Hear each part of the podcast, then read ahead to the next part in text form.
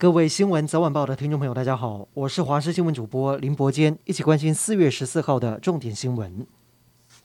现在已经四月了，距离年底的县市首长选举是越来越近，毕竟十一月二十六号就要投票。中央流行疫情指挥中心指挥官陈时中参选市长的呼声很高，不过指挥官又要由谁来接棒呢？除了民进党英系立委邱泰源，也传出行政院长苏贞昌更熟悉的是指挥中心专家咨询小组召集人张尚淳、台大医师李秉颖、总统医疗小组召集人陈正文都被点名。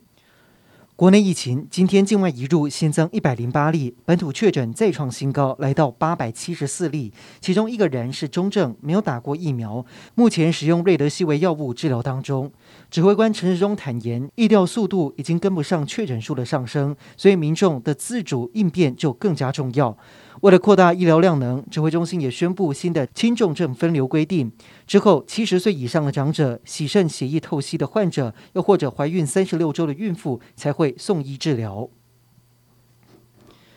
花莲疫情升温，布利花莲医院爆出超过八十例的 PCR 阳性的大规模群聚感染。花莲县政府考量到整个县都是一个生活圈，为了避免病毒透过校园继续传播，宣布明天全县预防性停课一天，改成线上上课。而高中以下的学校利用明天进行全面清消。花莲也成为去年三级警戒之后第一个全县停课的县市。又有攻打乌克兰的俄国军舰遭受重创，而且这一次的苦主还是俄国黑海舰队的旗舰。乌克兰有多位官员宣称，俄军黑海舰队旗舰莫斯科号被乌军发射两枚反舰飞弹击中，导致船身受损。不过，俄罗斯国防部之后宣称，莫斯科号是因为发生火灾导致船上的弹药爆炸，船上的人员已经全都撤离。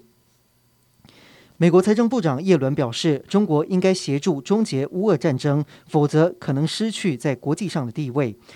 叶伦在华府智库大西洋理事会的演讲上指出，他非常希望中国能利用中俄之间的特殊关系，说服莫斯科当局结束这场战争。还说，对乌俄战争作弊上官的国家目光短浅。叶伦也警告，如果企图破坏西方对俄罗斯的制裁，将会面临经济上的后果。而这番言论也反映出拜登政府希望中国也能够谴责俄罗斯的立场。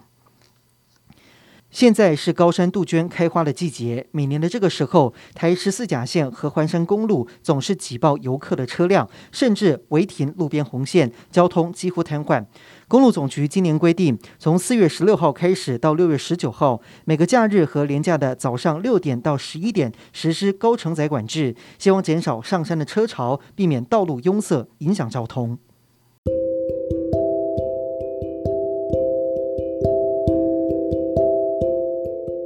以上就是这一节的新闻内容，感谢您的收听，我们再会。